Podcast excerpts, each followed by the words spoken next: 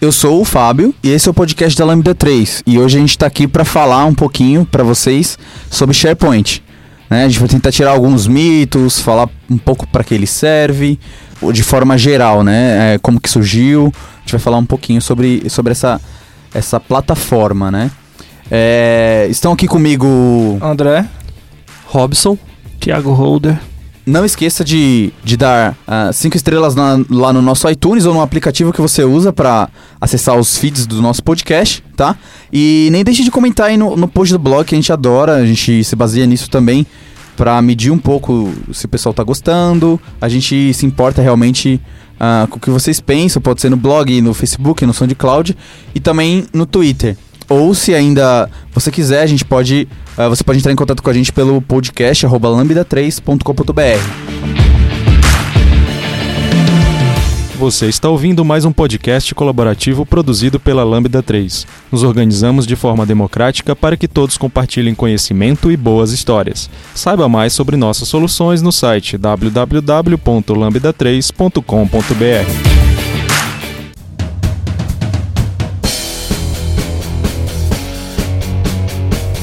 Vamos lá? Bora começar lá então. Primeiramente, eu acho que é bom a gente sempre é, começar com aquela velha pergunta do que a gente vai falar. O que é SharePoint? É, o SharePoint, para mim, a forma assim bem resumida, é uma plataforma de colaboração para a intranet, principalmente hoje, onde a Microsoft está convergindo para isso. Colocar um ponto aqui. É, a, a, questão do SharePoint, ele fica bem claro que ele é um ponto de conexão, assim. É, ele é uma plataforma de colaboração, ou seja, nele não só está focado a questão da intranet, mas a intranet ela é isso. Uhum. Hoje em dia, ela é um ponto de, de colaboração entre uhum. funcionários e tudo mais. É que é legal falar que intranet é qualquer sistema qualquer sistema que seja interno da empresa, né? Isso. Então é meio abrangente. É. Então a gente está falando que ele conecta as, uh, pessoas. as, pessoas. as áreas, né? A, a, empresa como um todo. Ele ajuda a empresa, uh, e aí em todos os seus níveis de uh, operacional, gerencial estratégico, a tomar decisões, talvez com base nessas conexões e, e esse tipo de coisa, certo? É, e o que eu acho muito legal em relação ao SharePoint também, acho que desde o do lançamento dessa integração dele lá no Office 365 também, ele, ele integrou muitas coisas. Então, uhum. é legal você saber que a partir do SharePoint você pode fazer compartilhamento de documentos, é, que são documentos que eles podem ser assinados, né? Então, por exemplo, você pode ter fluxos, você pode ter controle daqueles documentos para que as pessoas de toda a sua, de, de, sua instituição ou de sua colaboração ou da, da, da, empresa que você trabalha, ela possa ter acesso àqueles documentos que você vai colocar. É legal também que o SharePoint também ele foi criado voltado para o usuário. Então, o SharePoint ele nem sempre é voltado para as pessoas desenvolvedoras, e sim para o, o, o usuário final. Então, a interface dele vem com o tempo, acho que desde 2007, 2010 foi o maior boom que teve de interfaces web, de ser uma coisa mais, mais direta e ser mais fácil. Ainda o X do SharePoint está meio, meio, meio a desejar, mas eles estão evoluindo bastante agora com um novo modelo de página. Uhum. Então, se a gente pensar assim, ah, mas será que o, o SharePoint ele tem que ser tem, todo mundo tem que estudar, tem que desenvolver, não sei o que lá. Esse não é bem o foco da Microsoft, ele é um produto. Uhum. Então o SharePoint ele atende uma necessidade, né? Então quando a gente entrar lá na frente sobre algumas coisas, customizações e tudo mais, beleza. Mas a gente tem que entender que o SharePoint ele vem para resolver problemas internos também da sua empresa, problemas de fluxograma, né? Processos, de BPM, comunicação, de, né? comunicação é, de, de, de informações que você precisa levar para as pessoas. Aqui na Lambda a gente está começando a utilizar um pouquinho mais o SharePoint, né? Sim, Antes sim. a gente não usava. Algumas coisas muito mais práticas, que a, a, área de RH, a área administrativa, a área de infra. Se beneficia né? muito disso. Se beneficia né? muito nisso, porque é fácil de, de você fazer coisas muito práticas, já está ali pronto para você. Né? Por exemplo, é, que eu vejo que o pessoal aqui da, da área de pessoas uh, utiliza é, por exemplo, coletar os dados às vezes do, dos funcionários e ter uma base é, centralizada disso. É bem, bem simples com as, as listas do SharePoint que é, o usuário mesmo pode ir lá e customizar, adicionar mais um campo na lista, por exemplo. E aí eu ter mais, mais um, uma informação sobre aquele funcionário. E aí eu posso gerar um formulário a partir daquela, daquela lista né? E, e dar para as pessoas preencherem e obter esses dados, né? E depois manipular esses dados de N formas. Inclusive, como o Roder falou, de uma forma bem integrada, o, o Office, né? Mesmo, mesmo o Office offline, né? É, o, o SharePoint, a experiência que eu tenho maior é com, com on-premise. Eu sei que ele integra muito bem. Então eu consegui editar no Excel muitas coisas, eu co consegui gerar muitas coisas é, com várias. Uh, entre várias ferramentas do Office. É, de forma bem integrada, bem simples, assim. E realmente parece muito pro usuário, assim. É, Aí é legal, a gente. Então, em resumo, ele é uma plataforma colaborativa que te permite, entre outras coisas, gerenciar documentos, gerenciar informações de forma geral, né? É, para que isso facilite a comunicação entre a sua empresa. É, mas e aí, o que, que você acha? Ele é como se fosse então um centralizador e um orquestrador de processos internos da minha organização? Sim, você já ouviu falar de BPM? Sim. Então, ele faz também esse papel de uma maneira bem legal, assim. Ele consegue atender esse tipo de necessidade também, tá? Então. Legal. Basicamente, você consegue modelar o processo, uh, o seu processo de negócios ali de alguma forma, né? É, não para tudo, porque assim, eu acho que a linha, uh, a gente vai falar um pouquinho mais para frente, mas eu tenho bastante para mim que a linha tem a, a linha entre tipo devo usar SharePoint ou não, particularmente, é, eu tô queimando pauta, talvez aí. é, é, é, é, quando eu começo a customizar muito ele. Porque o Roder falou, ele é uma plataforma. Você é 10, você fala, nossa, cara, agora eu vou gerar tudo no SharePoint aqui. Cara, não, não vai com esse pensamento. Vai com o pensamento de precisa utilizar esse produto da melhor forma que a empresa pagou para solucionar esses tipos de problemas que a gente citou aqui. Senão você acaba correndo o risco de usar ele de uma forma. Exato. Cê, provavelmente, se você customizá-lo muito, o conhecimento, é, cara, é uma plataforma. Então, como toda plataforma tem anos de desenvolvimento, o conhecimento é, é enorme que você precisa para customizar da maneira correta ele, entendeu? E mesmo assim, você corre alguns riscos. Então, o ideal é que você use o que a Microsoft oferece nativamente. É, e, e, isso que o, que o Fábio levantou é bem importante também em relação ao BPN, BPM, porque assim, é Business Process Management. Então, assim, você está praticamente gerenciando toda a parte de processos que o seu negócio tem. Então, tem áreas específicas, por exemplo, vamos colocar que a gente usa aqui na, na empresa, área de RH. Então vamos dizer que o pessoal de RH eles querem saberem que. É de a, pessoas, hein? A, é, cara de pessoas, desculpa. Desculpa, não tem RH aqui, é pessoas. Ia ficar muito brava com a gente. É, pessoas. Eu não vou nem cortar, que é pra galera saber é, que RH legal. é pessoas aqui. Não tem recurso, não. não tem recurso, gente, não. Aqui a gente tem pessoas. Ela me defende de pessoas, não de recursos. Valeu. Chablauzão. não foi mal, isso aí eu vou cortar depois. É, então, porque, por exemplo, assim, vamos dizer que a Patrícia da área de pessoas, ela quer, tipo, ter notificações, é, verificar se você mudou o seu parentesco, alguma coisa e tudo mais. Então, se você fosse fazer um sistema para isso, que existe sistema para essas áreas e tudo mais, seria ter que fazer um monte de eventos e tudo mais para disparar. Meio que SharePoint ele já deixa automatizado para você, tipo, ó. Fora o tempo se tu, muda, se tu mudar essa informação aqui, por favor, dispara um e-mail para mim avisando que a pessoa mudou a informação e tal. Então isso é muito prático para ele. ele. isso o próprio usuário pode questão fazer. questão de dois minutos, um usuário faz isso. É. a própria Patrícia pode chegar lá e dizer, eu quero uma notificação para essa informação. Ela vai lá, Sim. clica em notificação. Isso facilita o nosso fluxo, então. Ela facilita todo o processo em si. E hoje, claro, é, ela usa o online, né? Que é, é, é, na nossa opinião, bem mais moderno e como o Roder falou, ponto de vista UX é, é, bem legal, assim, é mais cada vez mais voltado, é, pelo menos na, na minha opinião, ao usuário final mesmo, sabe? Sem interferência de desenvolvedores para fazer grandes coisas. Simplesmente ele te atende, né? E o usuário que quiser alterar alguma coisa, ele tem esse poder.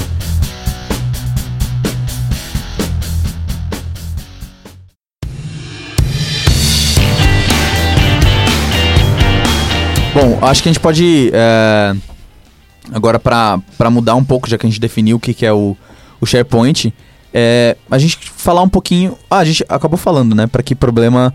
É, para resolver qual problema que ele foi criado, né? Eu acho que a gente acabou falando, Isso. que é basicamente resolver os problemas de comunicação e compartilhamento de documentos, comunicação em geral entre áreas da sua empresa ou entre áreas de negócio, legal?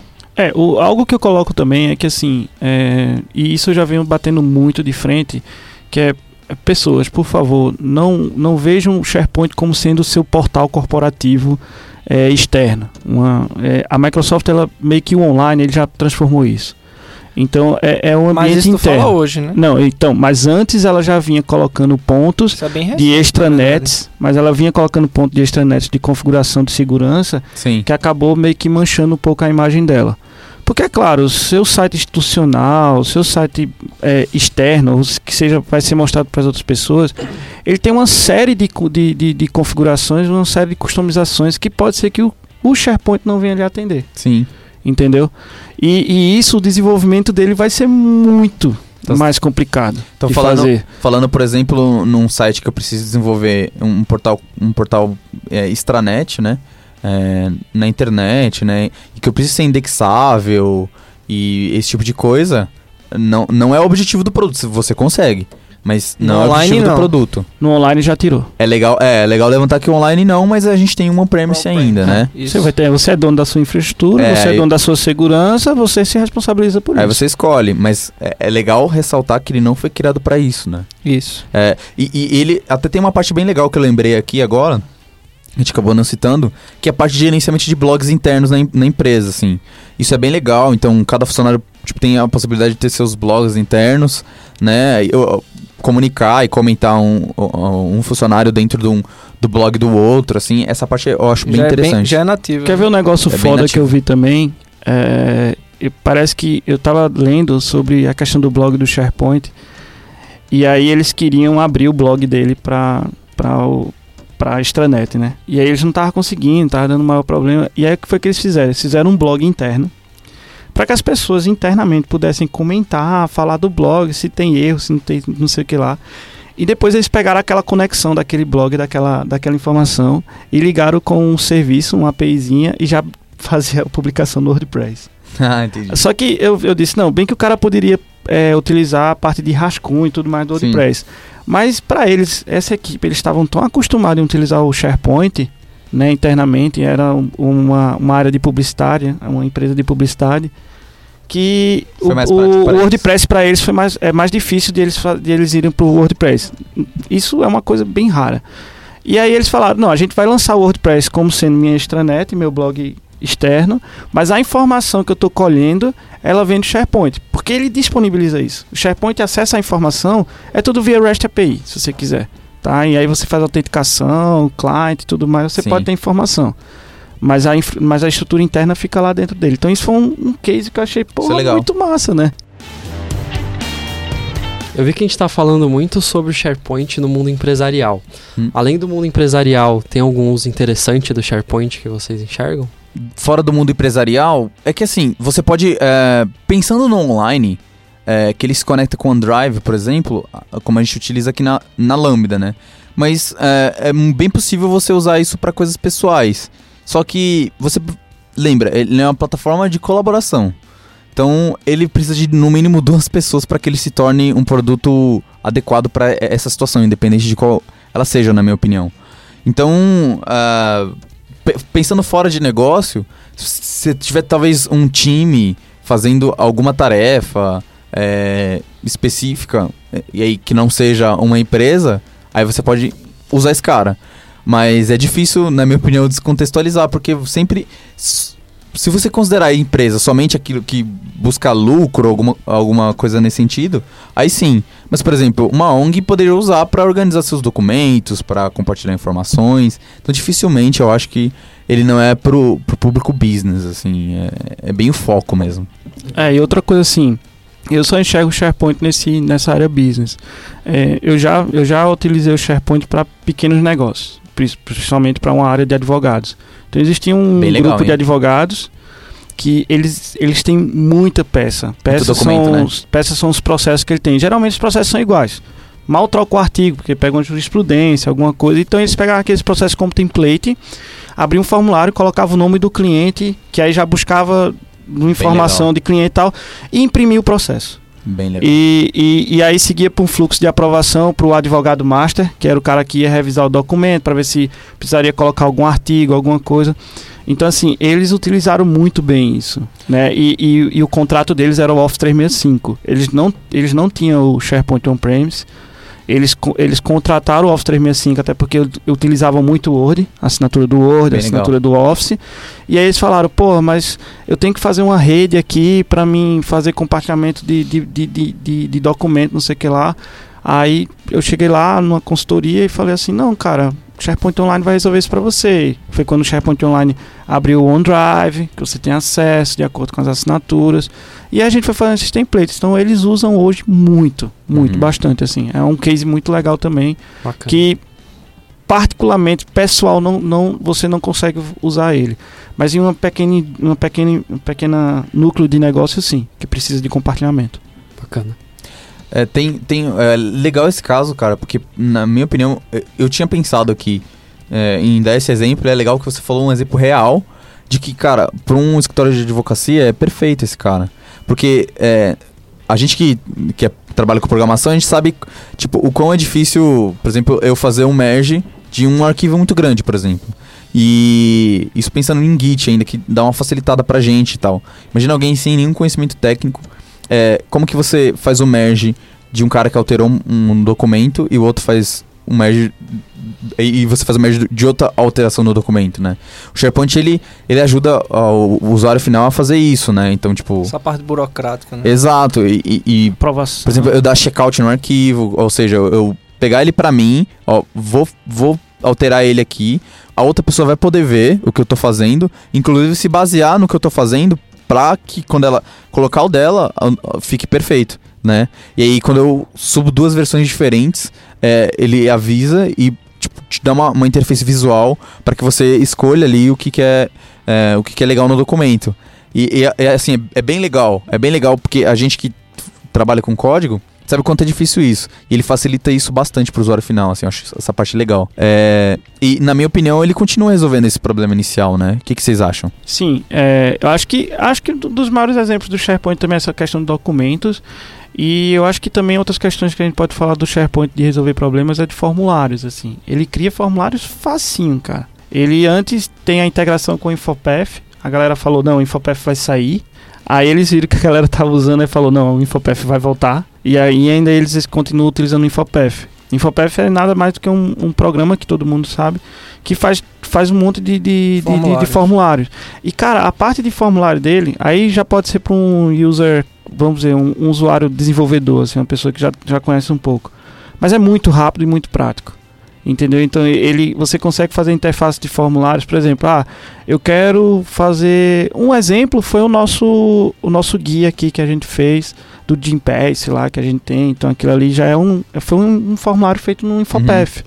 Outro exemplo foi um formulário que a gente ia preencher para ir para as férias lá do negócio que a gente fez no hotel no ano passado. A gente reproduziu a ficha de inscrição no Infopath. Todo mundo preencheu. A, a área de pessoas só imprimiu e mandou pro hotel. Então Uhum. foi um negócio, tipo, bem em um legal. dia, duas, três horas a gente fez isso. Uhum. Então isso é um dos problemas também que ele pode resolver, tipo formulários fáceis, é, informações que, que, que não tem tanta validação, não tem tanto processo longo. Se tiver, a gente já pegou, é, que eu acho muito, muito legal do SharePoint, é a parte de workflow dele. Então Sim. o workflow dele é muito intuitivo, É bem legal, né? é bem Isso legal. que eu ia até comentar. Eu trabalhei em um local uma vez que eles tinham um sistema de autorização de compra que ele era todo feito através de blocos, né? E aí você mandava esse bloco para outras áreas e o pessoal assinava, encaminhava até a área de compras e a área de compras eh, procedia com a compra, né? E o pessoal usou o SharePoint lá para fazer esse fluxo todo digitalizado, então é, informatizado. Então ele tinha o cara preenchia o formulário, ele disparava um e-mail para o aprovador, o aprovador selecionava lá se ele aprovava ou não, e aí ele ia seguindo todo esse fluxo até o departamento de compras, todo automatizado lá pelo SharePoint. Achei bem da hora. É, isso aí eu trabalhei, eu trabalhei em projetos de grandes indústrias, principalmente na área de, de é, que precisa ter muito processo de aprovação, Uhum. né? E, e para eles, tipo assim, eles gastavam tipo 4, 5, 6 dias para receber uma aprovação de, um- de, um, de um pedido de compra, que é que, é- que acontece geralmente. Cara, quando a gente fez esse processo, em 4 horas eles resolveram o problema deles. Então, assim, em 4 horas saiu o pedido de compra em, em dois dias se o gerente não tivesse lá sair um pedido de compra e não porque tinha que estar tramitando dentro de arquivação, ou seja, está imprimido e, e, e às vezes ele, ele perdia né, o documento em papel. E hoje é tudo documentado. Entendeu? Exatamente, Hoje está tudo lá. Facilita muito É. essa consulta futura do que você Exato. aprovou, deixou de aprovar, ele já centraliza tudo, fica muito mais fácil.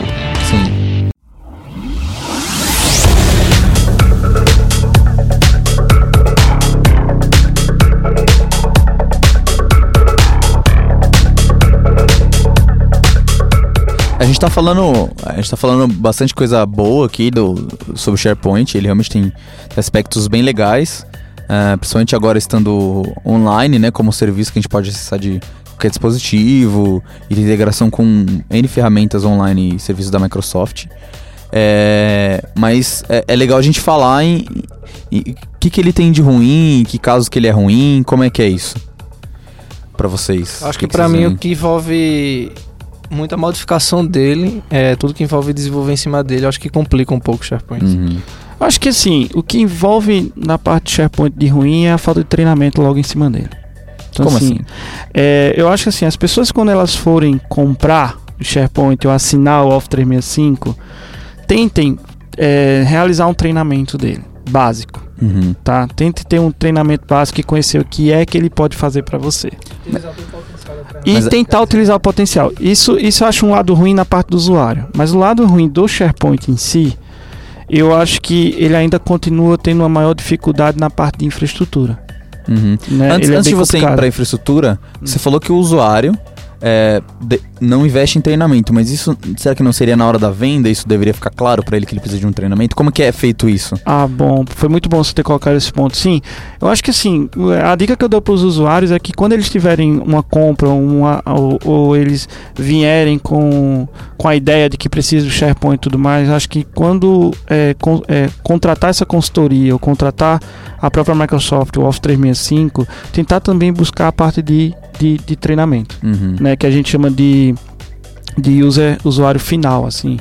Eu esqueci o nome do usuário que eles colocam lá pro SharePoint. Mas é, eu vou ser meio advogado de diabo. É, pensando, vou dar um exemplo bem tosco e as pessoas dão esse exemplo direto. É, por exemplo, a, a Apple quando te dá o produto, ela não te dá o manual, certo? Por que, que ela faz isso? Porque, porque que o, o, o produto, a usabilidade na visão deles, e assim, foi por um bom tempo, é top de linha do ponto de vista de usabilidade, de design, né? Que design é, é- é forma e função, né? A definição de design. Então, é, acaba, acaba sendo que a- aquele produto meio que se auto-ensina. É, aí, eu vou ser meio advogado do diabo, então a gente tá falando que ele é mal vendido. Não, é, na verdade, por um tempo sim. O Tá, SharePoint, tá. ele, por um tempo, ele foi mal vendido sim. Hoje Sim. ainda é, na minha visão. Eu não. eu- é porque hoje eu tô um pouco fora da área comercial. Por quê? Mas aí eu Acho pergunto a justamente você. pelos problemas que o Roder falou, né? Que o usuário não sabe mexer, não, não tem muito conhecimento, é ruim pro desenvolvedor, tudinho.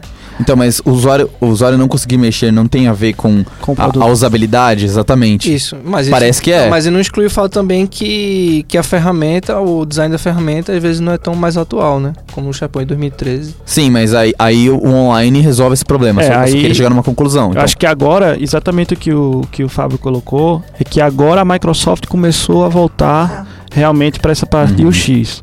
Então, e realmente é muito bom. É e agora eles estão, o front-end está mudando muito, né? Você tem uma, você tem uma tela mais limpa. Eles já deixaram bem claro na documentação que o SharePoint Online está voltado para ele é um conceito de team sites que a Uhum. gente já tinha, né? Daqui a pouco vai ter o publishing sites. Eles estão eles estão atualizando isso com o tempo. O Team Sites é um site pra times. E É, o Publishing pra- Site é um site pra É tipo blog. Um blog. Legal. É. E Legal, o, é, o publishing site, vamos dizer que o publishing site é a sua intranet, é a parte principal da, Uhum. da, da- E dentro dele eu tenho vários team sites. Legal. Então vamos pensar que os team sites aqui são, são os nossos projetos. Então todo mundo tem um projeto e cada um dentro desse projeto tem um time. E o que é legal é que ele fez uma estrutura tão legal de criar isso que quando você cria, ele automaticamente já cria um grupo para aquelas pessoas. Legal. Então já tudo integra com o Outlook também, o Outlook e o, Office 365 meio, né? Uhum. E para a Microsoft chegar a isso, realmente eu acho que ela deve, ela, eu acho que ela gastou muita grana de suporte com o SharePoint, Sim, sim. porque é, realmente muitos usuários ainda têm dúvidas, ainda tem muito gastos de, de treinamento e tudo mais. Mas É, a interface ajudou muito isso, né? mas a interface, quando eles mudaram, eles falaram assim, cara, a gente tem que colocar os chamados Modern Pa- Pages, né? Uhum. É, e, e mudou muito isso. Foi bem mais simples. É, a parte de front-end é realmente muito Ficou- boa, ficou a parte de muito- usabilidade também é, é bem Até legal. pro desenvolvedor melhorou bastante, não foi? Com Ah. o SharePoint Framework. Até porque como um produto também, ele tem uns termos próprios dele, né? Sim, Que a pessoa tem que aprender esses Isso. termos para daí poder utilizar ele de um jeito melhor. exato. É. Eles têm, têm facilitado isso. Mas aí é, eu vou colocar mais. ah, ah, eu tive uma experiência com ele aqui na Lambda, né? É, foi o primeiro lugar que eu, que eu trabalhei. Eu atuei mais na parte de front-end, mas ah, com certeza consegui atuar, ter uma visão bem grande aqui, porque o Thiago e o André, no caso, tem, tem uma grande experiência, assim, ensinaram bastante coisa ah, da visão de como, como usar esse produto, né? E do que é ele, assim, que normalmente a gente vem com uma visão muito enviesada dele. É, mas, é, pelo que eu percebi, e a gente fez um, um projeto exatamente assim, né? É, porque o cliente já tinha esse produto, por N razões, que não é o caso aqui, mas a gente é, precisava utilizar esse cara. A gente utilizou ele justamente para um caso que a gente falou que não é bom, né? Que é pra extranet.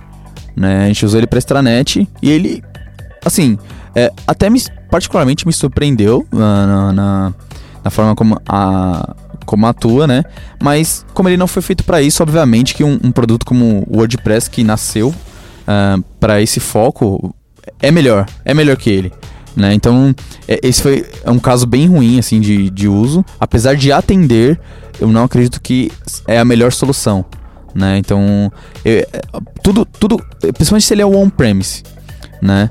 É, o on-premise é o cara que é mais extensível, na minha visão, nesse ponto de você usar você usar ele como extranet, porque o online você não consegue mais, certo, Thiago? E. ah, o.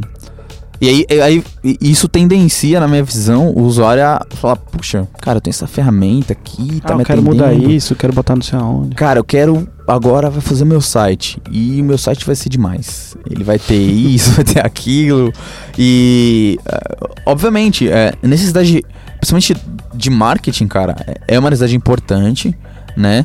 E, e, e que vamos ser sinceros, por exemplo, na, na questão de SEO é um grande problema, né? A gente tratar Sofreu isso. bastante. Não A gente sofreu bastante com isso, né? Nosso caso era um blog é, publicado, não foi? Sim, é- era um site que continha um blog também. O É, blog ele- foi show, hein? É, ficou, ficou bem legal. Ah, mas Mas a gente patrocinou comparando, exato, páginas. comparando. ó, hoje, hoje eu atuo no projeto WordPress, então consigo comparar tipo ah, um em cima do outro, assim. É, essa parte, principalmente de, de blog externo, é, é, é surrealmente mais simples. assim. Pra você É. ter uma ideia, o- Então- no próprio SharePoint Online, quando você vai lá tentar criar a extranet, você diz, ah, eu quero um site público, que chama site público. Ele vai dar os endereços do WordPress, não sei o que lá, de Sim. outros, o Emix, não sei o que lá. É, fala, enfim, ah, quer um... Enfim, a, a, a Microsoft abraçou, né, que, que outras ferramentas fazem isso melhor. E, e agora com, com online, não, realmente, usa esse cara aqui, não, não, não me usa, sabe? Mas o que eu achei legal, né? Mas- mas você hospeda no a Azure, né? informação. Você pode consultar a Usa informação. o WordPress, mas hospeda no Azure. mas e tá certo, porque a, a gente utiliza e é maravilhoso, assim. É, É, porque o Azure agora não tá ecossistema- voltado pra Microsoft, né? O Azure agora tá voltado pra produtos. é, exato. Eu tenho um adesivo aí. no, no meu Note que é Microsoft ama Linux, Microsoft isso ama PHP, que é. Falando em Linux, É WordPress. eu consigo rodar o SharePoint no Linux hoje, já Toca que a Microsoft está totalmente open source, o SharePoint é open source, eu consigo rodar ele no Não, a Linux. parte de open source dele é só o SharePoint Framework. Isso. Não é.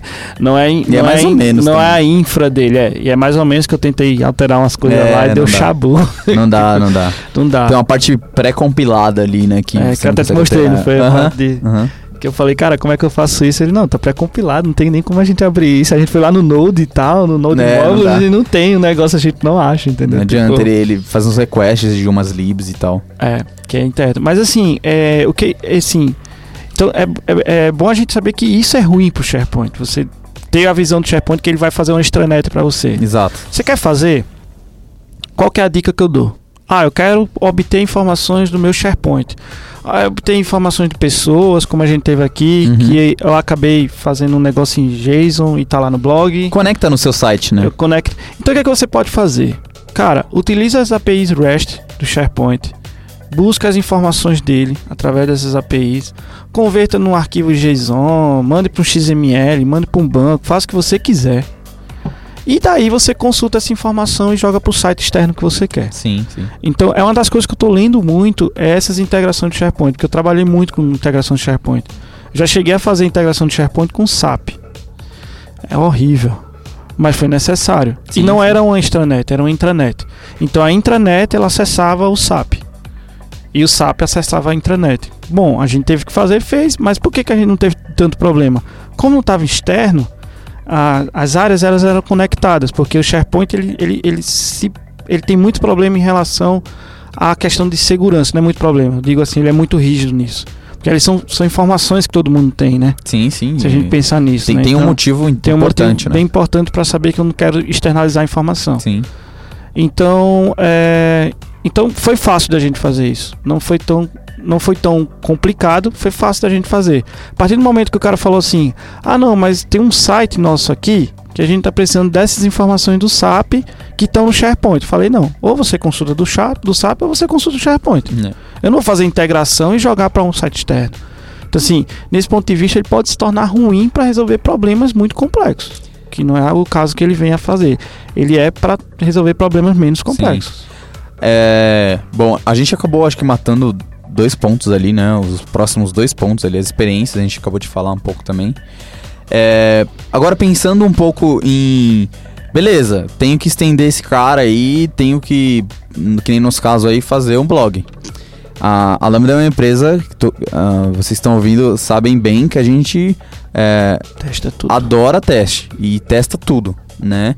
Seja de qualquer forma que for possível, né? Nosso push tem teste. Exato. E aí, é possível testar o SharePoint? De alguma forma? Como é que é isso? Fábio provou que sim. não, acho que o único teste que a gente consegue no SharePoint agora, agora que eu vejo, é o teste de aceitação do usuário lá, que é aquele teste de, Hum. de- Como é que a gente chama? Aquele teste que ele fica navegando De aceitação mesmo, Aquele é aceitação. end-to-end. Usa- utilizando Selenium, por É. exemplo. Testes unitários, pelo menos da SDK do SharePoint Tô online. 2013, que é o não, SDK sem ser o common, sem Tá, ser tá, o tá. client. Aham. É complicado porque tudo objeto concreto. Então a gente apanhou pra caramba quando a gente tinha interface lá que a gente não conseguia fazer isso pra fazer tudo Você que mexe há muito tempo, Roder, com o SharePoint. Sendo Eu bem tive que sincero, fazer um você, TDD você já, já testou antes o SharePoint? o... A parte on-premise? Já. Aqui, até mandei, não foi? Mas só que a gente, quando a gente testou, a gente, test- a gente viu que precisava do Enterprise. Porque pra testar ele faz um. Ele usa um, ele usa um mock. ele usa um mock Que que, é pago é, e tal. que é pago e tal. Porque ele. Como é que é aquele negócio? Ele meio que faz um fake. Aí ele pega todos os É, nossos. vamos- fake calma aí. connection. A galera É. tem, que, tem que entender que isso é bem feio. Isso V- é bem feio, isso é bem feio. É o seguinte, cara. É assim que funciona. Você tem que. Primeiro que você tem que pagar uma ferramenta de mock que já, né, já dói na gente, que usa Mockio aí, Rhinomock, o que você quiser. Se você trabalha com C Sharp aí, tem um bilhão de, de coisas pra você utilizar. Ele usa uma. Ah, lembrei. Lembrei porque ele é pago. Na verdade, ele não é pago. É ele utiliza o Visual Studio Enterprise, o que encarece também o desenvolvimento um pouco, É né? a suite de testes. Então ele usa o Microsoft Fakes, que basicamente é a, a lib de mock da Microsoft, que vem com, com, a, com o restante do, do namespace de teste ali da, ah, que vem no Visual Studio na- nativamente, né? E aí você tem que ter esse cara para testar. E aí, só que ele não faz só isso. Ele faz um reflection para entrar lá dentro do código. Então é super rápido como reflection, né? É maravilhoso, né? Super rápido. Faz um reflection meio que até eu diria descompila o teu código, cara. É um negócio bem surreal e consegue mocar ali pra você a- as dependências. A gente não tinha isso no caso. E a gente teve que fazer é, basicamente fora as classes de domínio que a gente tinha regras ali que a gente conseguiria testar fora do SharePoint, a gente fez testes de integração, o que foi bem legal. É, o que, o que eu coloco. É, que lembra que quando a gente conversou muito, eu falei, cara, eu acho que com SharePoint a gente só consegue fazer esse teste de integração. E aí eu falei assim, ó, é, pensa no SharePoint como seu sua camada de dados, sei lá, repository. Não, sem repositório, camada de dados é repositório. É, repositório. Mas não, pensa nele nesse ponto, porque toda vez que você fizer um acesso a uma lista, um acesso a um website, um acesso a alguma coisa, ele tá saindo dali e indo acessar esse conteúdo numa web Sim. que está lá disponível. Então ele já está saindo daquela unidade que você está testando. Aí você, pô, mas eu quero, sei lá, eu quero mocar o SP List. felizmente você vai ter que usar fake. Que é uma lista do SharePoint. É um objeto que representa a lista do, do SharePoint, né? É, aí agora, com o SharePoint Framework, o bicho pegou. Porque agora eles conseguem mocar, graças ao PhantomJS. É, É aqueles bichão lá, PhantomJS, PhantomJS não, qual que é o nome? É, tem, eu esqueci que é a, que é a lib que ele, que ele faz isso. Ele consegue reconhecer que você está utilizando um mock de suas listas e que você está utilizando ele em produção. sim. Eu mostrei, e isso é bem fácil. Então, mas É, os testes dele é todo até em um post JavaScript, é client. do, no teu post que fala sobre isso, né? É, tem um Ah. post no blog que, o, que o, o Thiago detalhou um pouco como funciona o SharePoint Online e como que estender e fazer componentes para ele. Então, se eu Utilizando- quero testar o meu blog em SharePoint, eu preciso de uma ferramenta de Só mock. aceitação e. É, mock. de mock, você consegue testar a aceitação, assim. É, fique claro que se uh, uh, você vai usar muito PowerShell para colocar os dados base lá. Se você não quiser, ah, eu quero saber se eu customizei, por exemplo, o cadastro numa lista. Aí você vai ter que testar via aceitação e, e, assim, os ID, o HTML dele não é, não é muito não é muito bonito. Porque Ele eu ainda programo faz- os meus testes de aceitação pelo Visual Studio mesmo. Depende. Não, depende. Aí é tecnologia de, de end-to-end que você quer usar. Você pode usar Chimp.js, você pode usar Selenium puro com C Sharp, você pode usar é, com Fluent Sessions, por exemplo, alguma coisa nesse sentido. É, você pode usar é, WebDriver I.O., ah, Ghost, tem N ferramentas de teste de aceitação. Pode usar Coded UI, o, o que te atender. Mas o problema de seletores você vai ter em qualquer um deles. É um problema que não é tão raro em teste de aceitação, mas no SharePoint vai ser mais difícil. isso. É, porque o teste de aceitação nada mais é do que ele tá varrendo lá sua, sua página e ele tá É, pegando o os seletores do, do CSS. Ou do CSS, do E o DOM, teste de desculpa. integração que você comentou? Então, o teste de integração é exatamente isso. Você vai ter que fazer um teste. Ah, eu quero acessar a lista e ver se as informações X, ABC estão vindo dela. Então ele está fazendo esse teste de integração. Eu consegui em um projeto, mas só que a gente demorou praticamente um ano, a gente conseguiu fazer teste unitário com ele.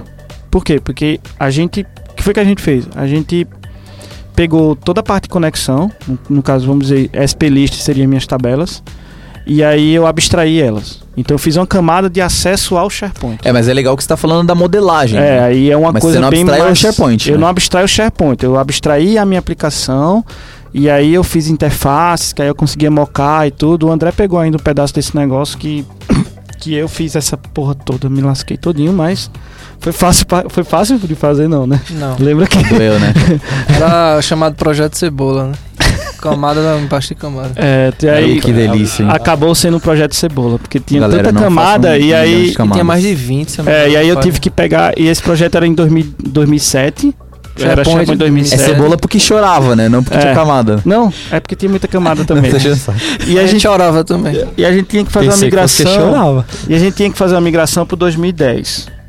E, e essa migração, como tem muita customização, lembrando é, também uma coisa ruim: quanto mais customiza o seu SharePoint, mais difícil é de você fazer a migração nele. Sim, sim. Porque isso é você pode ter, você pode ter é, informações, não, você pode ter algumas alguns componentes que só funcionam naquela versão. Uma com incompatibilidade. E né, aí ele pode dar incompatibilidade. Então hoje em dia eles pedem assim, cara, usa o CSON, que é o Client Side Object Model. Principalmente do 2007 pro 2010, que mudou Oh, bastante. meu Deus do céu.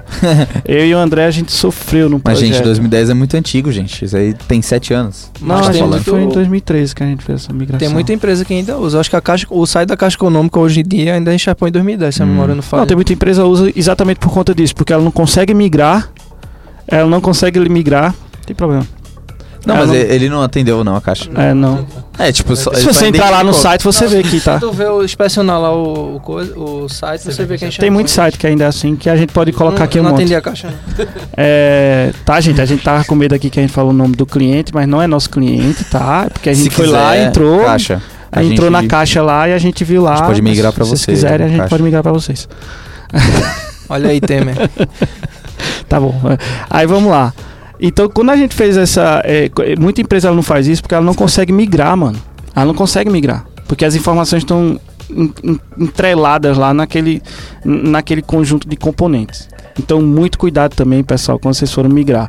E também tem aquela, aquela velha ideia, né? Ah, mas eu quero migrar para o SharePoint Online. Opa, pera. Do on-premise para online? Ok. Vamos ver como é que tá seu on-premise primeiro. Entendeu? Uhum. Porque o online é outra coisa que a gente também vai falar lá na frente. Hoje ele ainda dá a possibilidade de sistemas híbridos, né?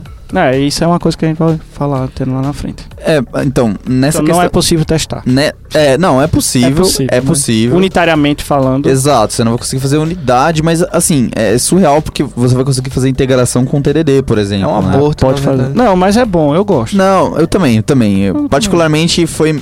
Assim, depois que eu peguei a, a- A o manha, mindset ali e tal, e fiz os primeiros testes é, que funcionou, aí é ok, né? Você, você começa. é, o, o- acho que foi, a curva realmente não, não é trivial, principalmente no on-premise.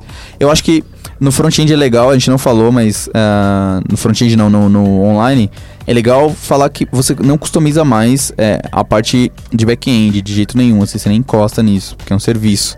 Né? Você somente faz Tudo client. ah, via client-side ali com SPA. Aí você pode escolher a tecnologia que você quiser. E ele já tem algumas pré-definidas, como React, como Angular.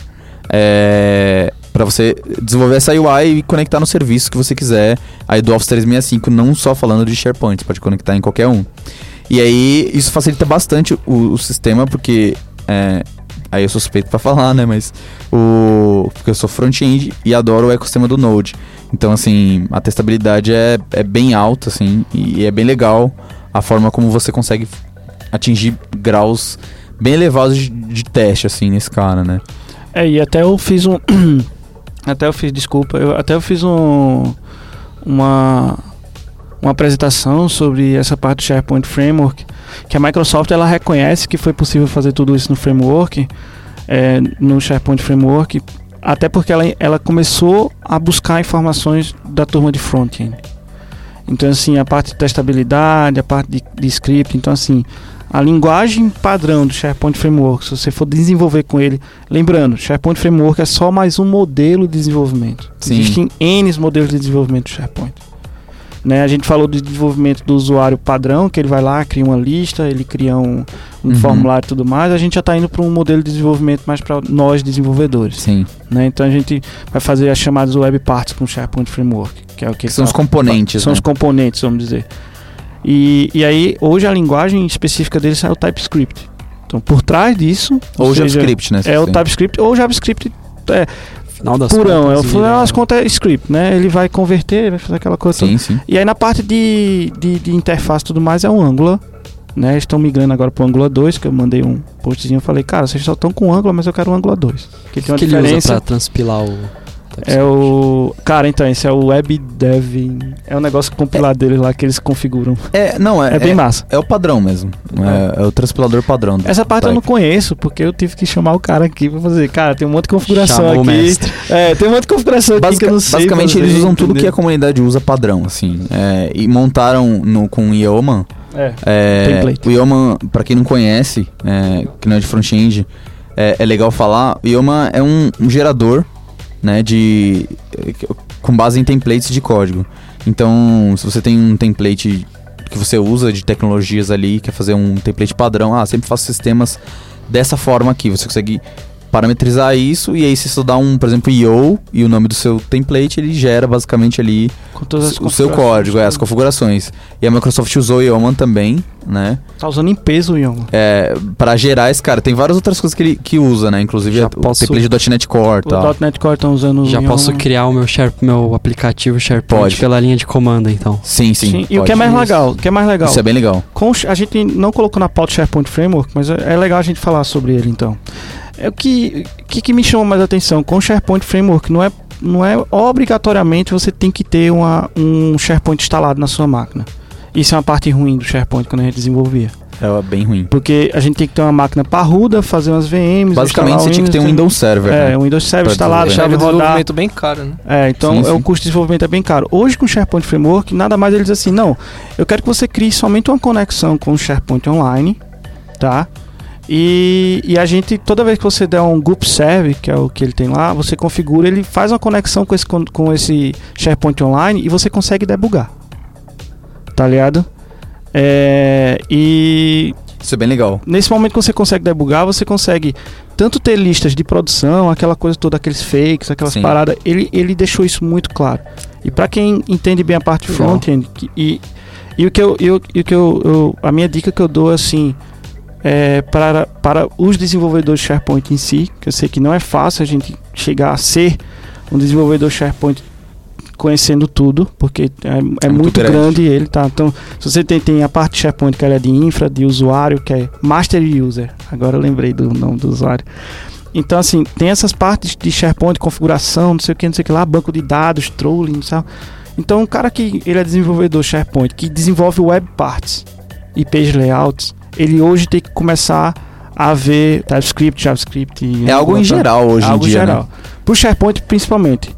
Eu acho. Não, principalmente que eu digo na parte que eu conheço, tá, gente? Concordo, Desculpa. concordo, concordo. Tá. E ele vai ajudar muito. Eu, eu mesmo tô usando. Consigo editar minhas telas do meu aplicativo SharePoint no VS Code tranquilamente? Não, então, isso aí já é uma outra área, que é page layouts e tudo mais. Então, assim, são Não, duas mas- vertentes. Não, né? mas o que ele quis dizer é assim, ah, o que eu desenvolvo no, no SharePoint Framework daria pra usar o Code. Ah, tá, tá. É legal- Code, é. é legal- Desculpa.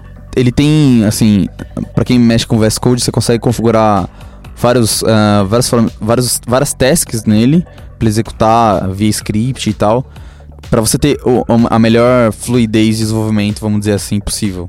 Então, por exemplo, ele já vem com algumas tasks dessas pré-configuradas, e você só pode selecionar debug, production, e ele basicamente faz tudo pra você. Então, é bem integrado mesmo com com o VS Code. Ele, provavelmente a Microsoft, lógico, pensou em, no desenvolvimento com isso. Então, quando você gera o template Yeoman, é, ele já vem com várias coisas pré-configuradas. Se você não gostar, você pode customizar, né? É linha de comando, então você faz o que, o que, o que for melhor pra você. Mas ele vem com, por exemplo, com o lint de, de, de, de JS e tal. Então já tem um code style ali, já pré- pré-configurado. Vamos dizer assim que tem muitas coisas, eu não diria tudo, mas muitas coisas das melhores práticas assim de desenvolver front-end. Tá? Então, e a integração com code é, é, é mais uma, uma featurezinha que tem aí no, pra desenvolver pro SharePoint Legal. Online. E aí, a, a, a gente tá falando. É, eu só queria levantar um ponto do SharePoint Framework. É, é muito legal que a gente falar desse bichinho. Acho que depois a gente pode fazer até um, um podcast um sobre. podcast sobre SharePoint Framework, sobre Uhum. Angular 2, sobre TypeScript, sobre, sei lá, Legal. esses, esses caboclos aí. É, o que eu acho legal do, do, do- da parte SharePoint Framework também é que assim, o que é que ele dividiu, o que é que ele dividiu meu pensamento assim, na, na minha construção de, de, de, de desenvolvimento. É que eu comecei a conhecer a stack de, de, de desenvolvimento front. Né? Então ele utiliza o Goop, Uhum. ele utiliza o Webpack, Aí você decide, ele né? utiliza, é, ele utiliza o ele utiliza a parte de configuração do Azure, que você pode usar o, Azure CLI, que é o Azure CLI. Era um negócio totalmente então assim, eu consigo fazer deploy, cara. Eu consigo fazer deploy direto no Azure com uma linha de comando. Então quem fez PowerShell para fazer é, a configuração de eu jogar um aplicativo no SharePoint Online, com toda a parte de autenticação, de configuração e tudo, sabe quanto que a gente é, meio que brigou por isso. E hoje eu configuro num JSONzinho lá do, do meu SharePoint Framework e ele automaticamente, quando dou um Goop deploy, ele já dá o deploy no Azure que eu configurei lá. Uhum. Então isso, pra mim, essas stacks é fantásticas, entendeu?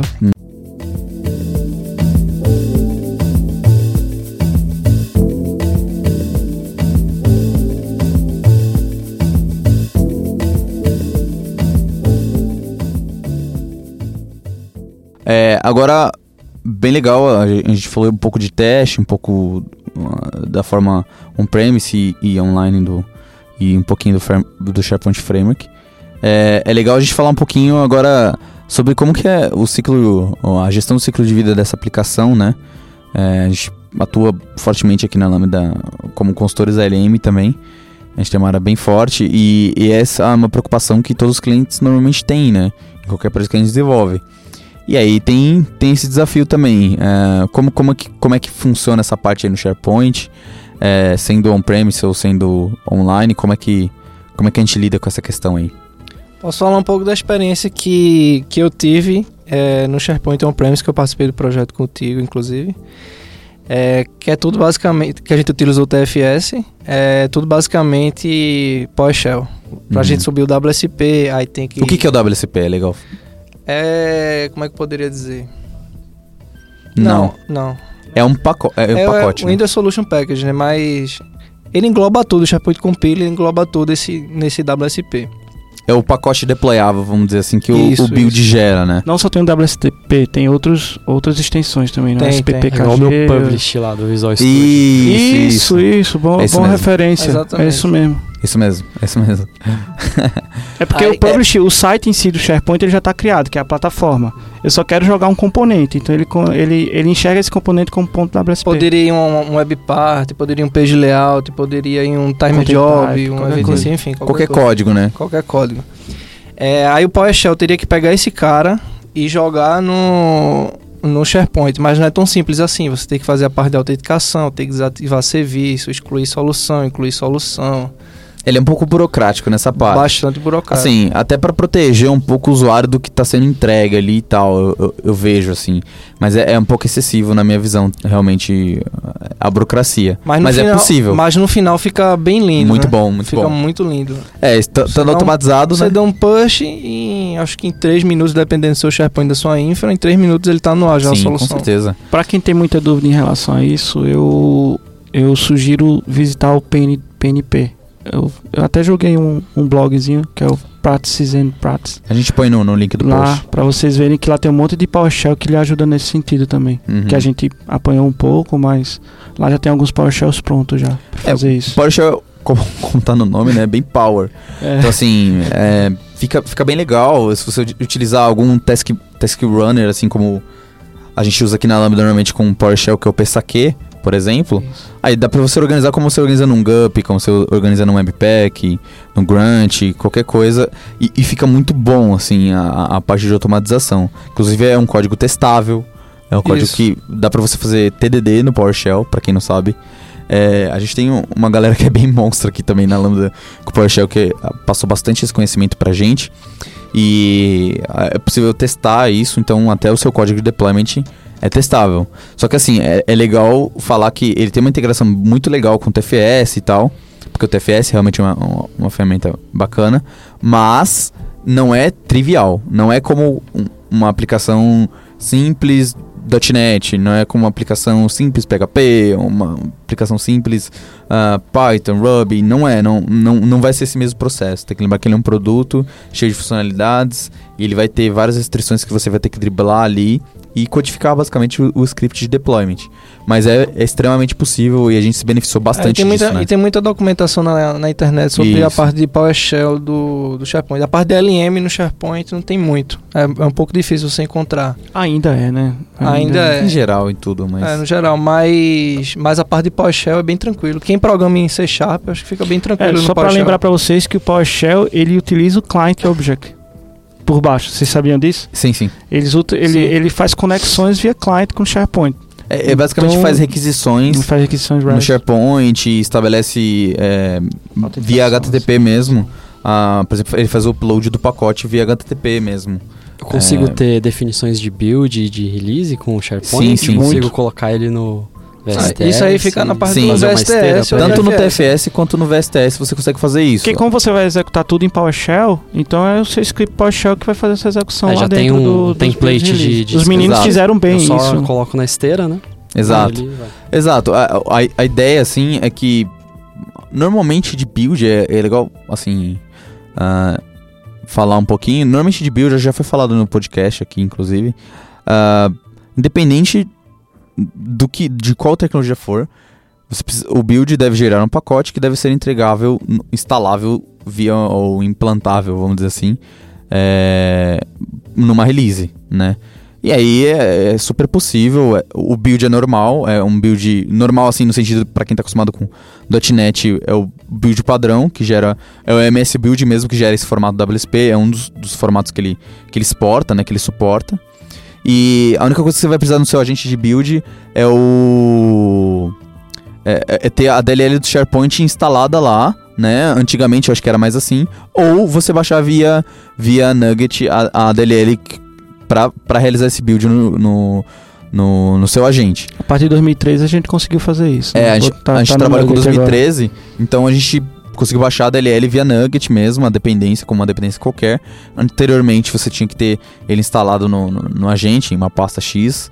Aí não, não vou entrar em detalhe, mas é basicamente isso. Basicamente o, o padrão de build: instalar o- as dependências que eu preciso, É, aí se eu tiver algum, alguma aplicação, alguma ferramenta a mais que eu, a gente precisa, eu instalo no agente. E do release é a mesma coisa. Então, é, basicamente o- a máquina de, de release tem que ter acesso ao... ao- Mas só sendo um pouquinho além aí. Uhum. Eu consigo portar o meu SharePoint dentro de um container Docker? Ainda não. Então, mas vamos lá, vamos lá. É, é que... É, isso é complicado, porque ele faz mudanças de volume o tempo todo no IS, essas coisas. Então, mas eu assim, acho que o, o ponto é um pouco mais além, né? é bem mais além, que a infra Hoje, dele é bem complicada. Falando de container, é, eu não, não, não quero entrar nesse assunto, porque eu acho que é uma outra É, de podcast, mas Que já teve. pensa, é, teve, teve.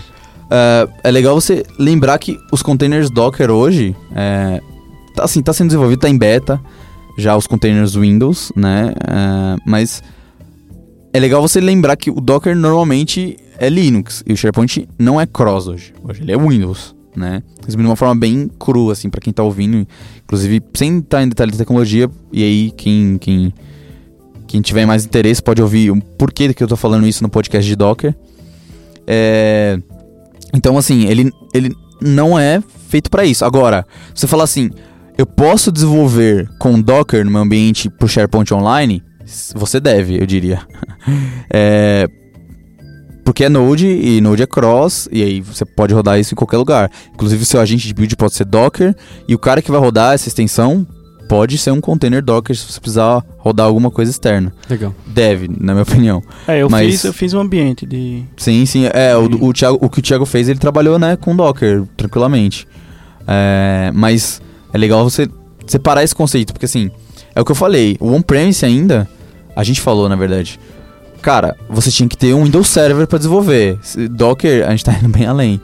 É, assim, pensando no online, que é só o front-end, aí tranquilamente você consegue, mas o Docker, assim, é, é um sonho bem distante, na minha visão. É, Eu acho que isso é um futuro que a Microsoft vai começar a enxergar. Porque, por exemplo, o ambiente de desenvolvimento, porque ele é Node, no, SharePoint é, Framework, você consegue montar esse ambiente, frame, esse ambiente com Docker. Sim, tá tranquilo.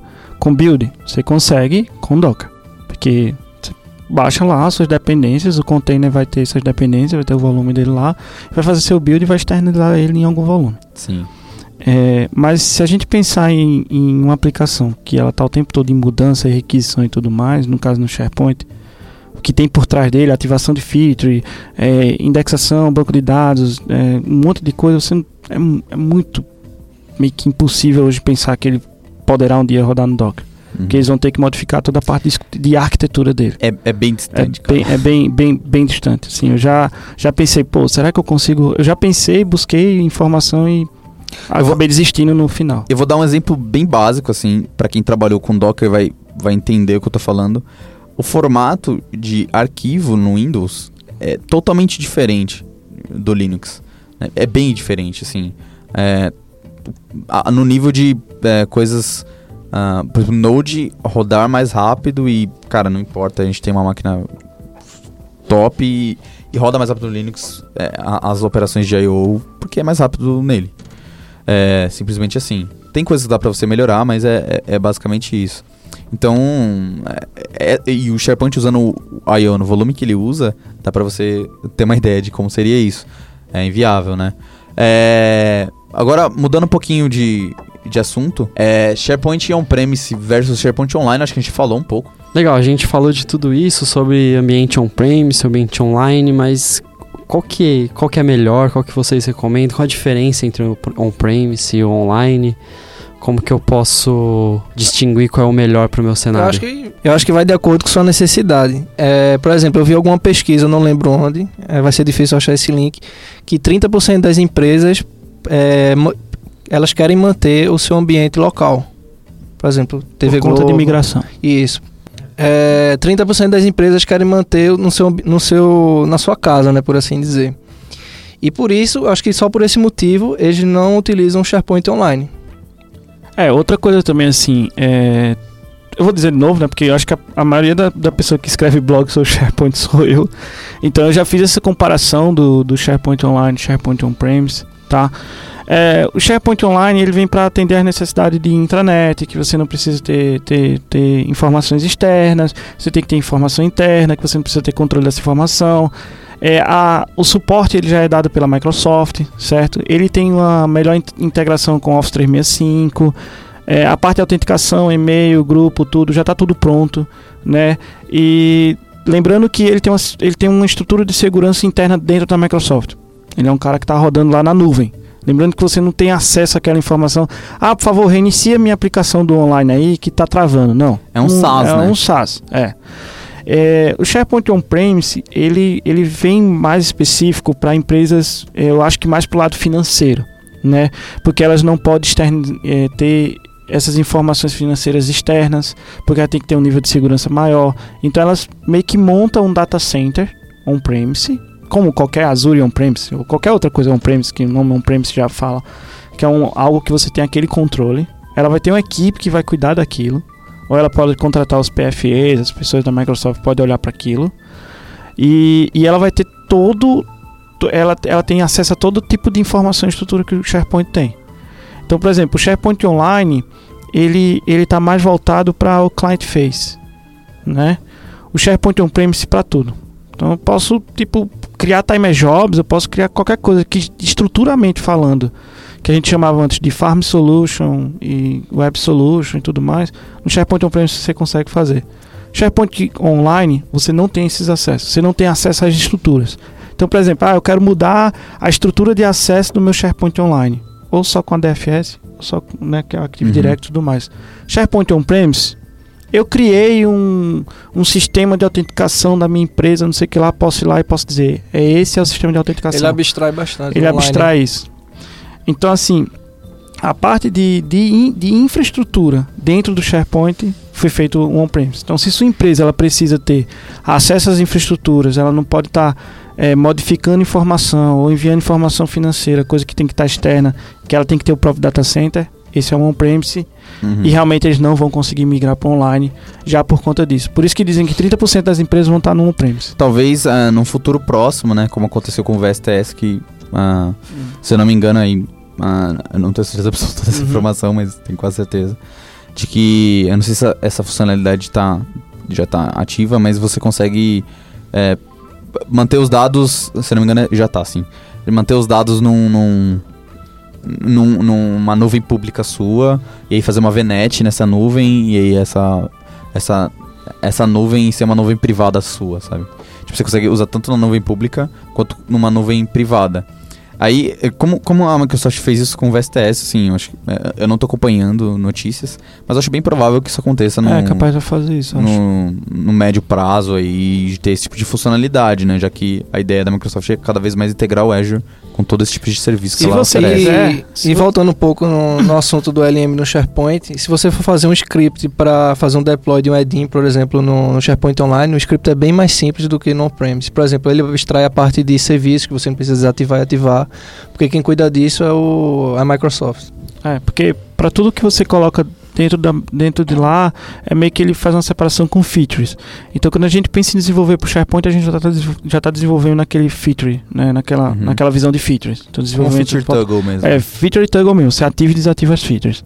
No SharePoint Online, que é, você pode ter esse feature toggle, só que você não vai ter feature toggle a nível de SharePoint como um todo.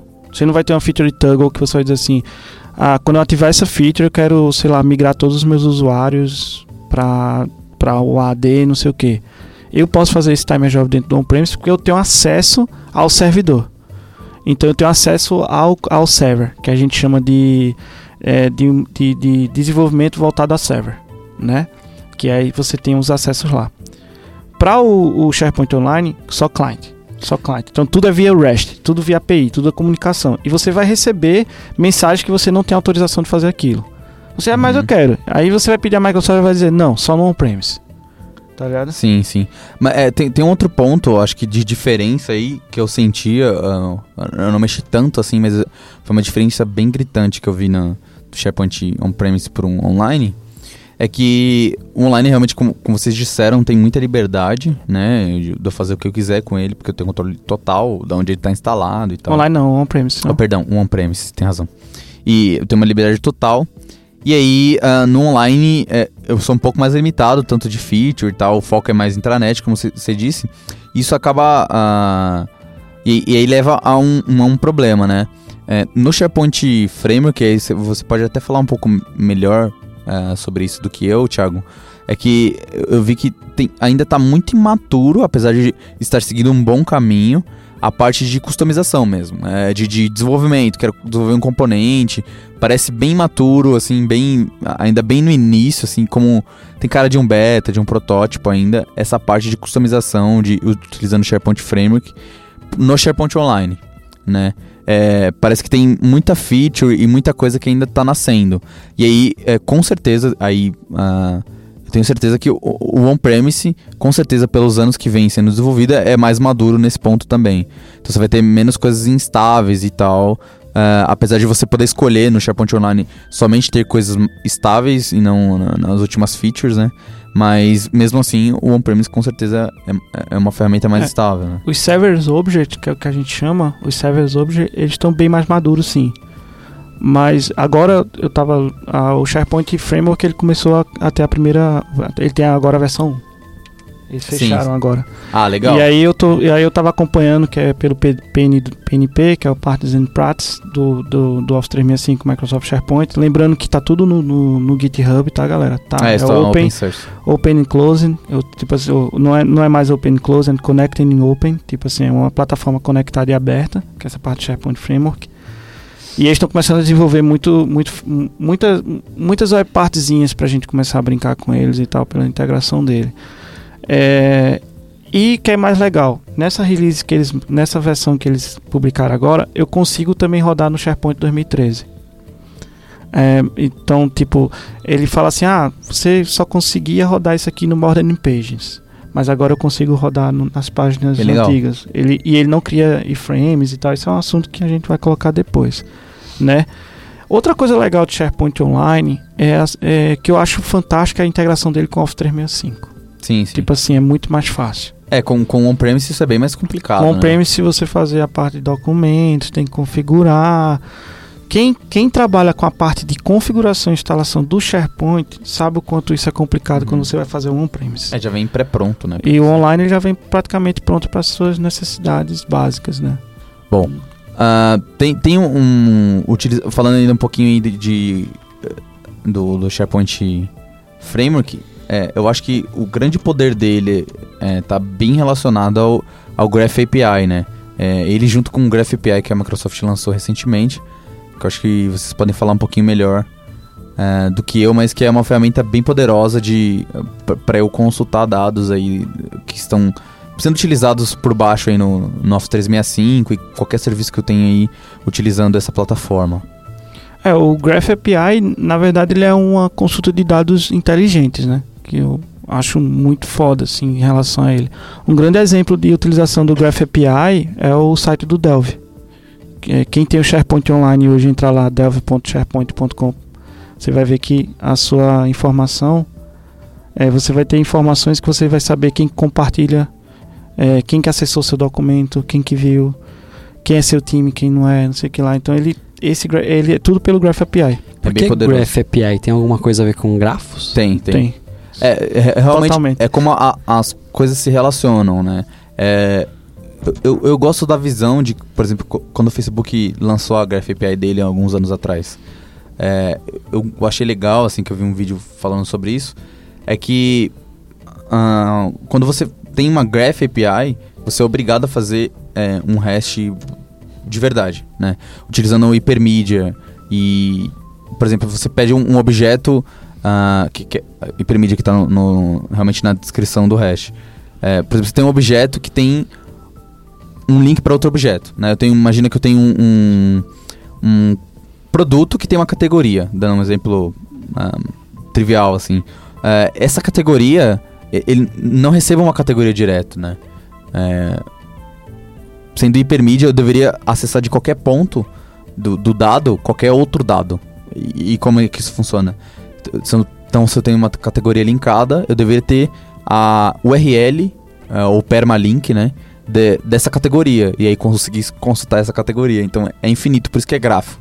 Porque eu sempre tenho conexões entre todos esses dados de forma. eh, é, exponencial, assim, de qualquer partindo de qualquer dado, praticamente, né? Não são, não é literalmente assim, mas como um grafo eu tenho n conexões e eu consigo acessar qualquer outro dado e agregar esses dados Mais e, veloz até, né? de uma forma bem rápida, né? Porque as- a- o dado não tem o relacionamento muito parecido com essa estrutura de grafo, né? Que é, eu tenho um nó e esse nó tem várias arestas que, que se conectam em outros nós, né? Então é uma forma rápida de eu consultar esses dados, né? Até, até em aplicações, eu acho que ah, de, de BI mesmo, eu posso usar esse cara para tirar informações bem rápidas, de uma forma bem rápida, eh, dos serviços que eu estou utilizando no SharePoint. Teve até um exemplo que eu fiz que o quanto ficou fácil agora da gente buscar informações. Lembrando que as informações pessoais de usuário, foto, essas coisas, elas não estão ligadas exatamente com o SharePoint. Ela está lá no Active Directory. Sim. E aí o SharePoint ele meio que cria um profile sobre isso. Então antes pra gente ter acesso a esse profile, profile barra ASMX e tudo mais, era via, via ECA. requisição. Eu não vou falar, mas você já deu ECA, ECA. beleza. E agora, mas já tinha as requisições REST e tudo mais, Já mas eu tinha que fazer autenticação, tinha que fazer um monte de coisa. Hoje, com um único ponto de autenticação, eu consigo varrer essas informações. Uhum. Então, eu de- dei um exemplo num blog que eu fiz que eu consigo acessar informações do meu time em um dado, um dado grupo. Vamos dizer que, por exemplo, você criou um site team, um team sites. Esse team sites tem, tem nós quatro aqui, né? Eu, o Robson, o André e o, o Fábio Damasceno. Aí eu digo assim, ó, eu quero pegar informações desse meu time. Eu quero pegar o telefone do Fábio, eu quero pegar o telefone, eu quero pegar a foto, eu quero fazer uma, um web part, eu quero fazer uma aplicaçãozinha, sei lá, em qualquer outra web client, e eu quero tornar essa informação para mim. Então eu vou pelo pelo web, o, pelo Graph, eu faço a requisição através de uma autenticação, de um authentication token, eu busco essa informação e trago, Uhum. entendeu? É, é legal, é, e, e ele isso usa o ALF, facilitou né? muito, né? O ALF, é, Pra- o ALF 2 ALF. Pra você E autenticar. você consegue alterar esse cara? Que cara? Sim, tem alguns pools que O você Graph consegue. API? Como Não, assim alterar o grafismo? alterar as requisições. faz dele. sentido, né? Não Ele- faz sentido. Ele te dá poder pra você constar qualquer coisa de qualquer, Qualquer forma. coisa? Exato. Qualquer Ah. coisa. Qualquer informação. Então, assim, é, dificilmente você vai precisar de algo que não esteja lá. E se não estiver, pode ter certeza que tá em desenvolvimento. Assim, dá pra você acompanhar o fluxo de desenvolvimento da Microsoft. É, tem muito beta lá. E votar o que você, você tá, tá querendo utilizar, assim. É. e, cara, tem tudo. eu acho Não, o que eu acho Ah, legal que eu não conhecia. O que eu achei foda dele é a parte de, do OneDrive também. Tipo, você pode fazer aplicação, você pode fazer o seu próprio JED, só utilizando o OneDrive. Aí você tem um OneDrive na sua empresa, você, ah, não, eu quero fazer um JED aqui, eu quero, eu quero externar esses documentos para clientes. Ao invés de eu fazer um monte de configuração, sei lá. Ah, eu vou fazer então uma aplicaçãozinha para meus clientes fazer uns drops box aqui dos documentos, e aí eu utilizo o Graph API.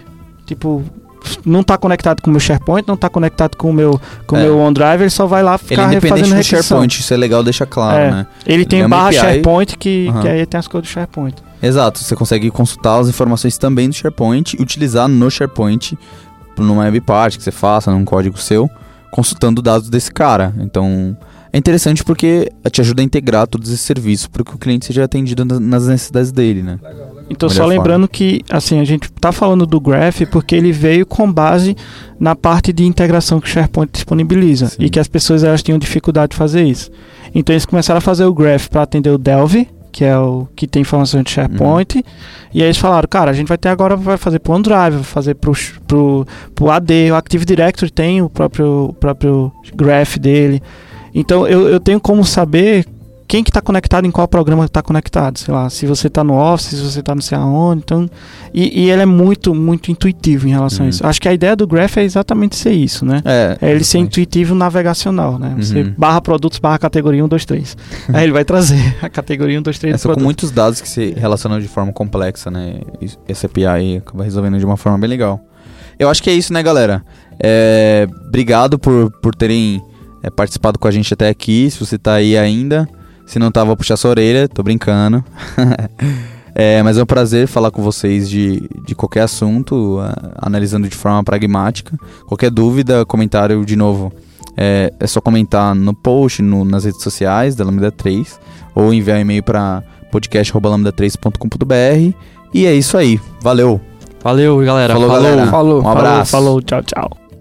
Você ouviu mais um episódio do podcast da Lambda 3. Indique para seus amigos esse podcast. Temos também um feed só com assuntos de tecnologia e outro que mistura tecnologia e assuntos diversos. Toda sexta-feira, sempre com o pessoal animado da Lambda 3. E se você tem um podcast que quer gravar no estúdio legal, nosso espaço está aberto para você. É um estúdio isolado acusticamente, com uma mesa de gravação e microfones profissionais para até 5 pessoas. Tudo de graça. A ideia é estimular o podcast no Brasil. Pode ser sobre qualquer assunto. Fale com a gente pelo e-mail podcast@lambda3.com.br.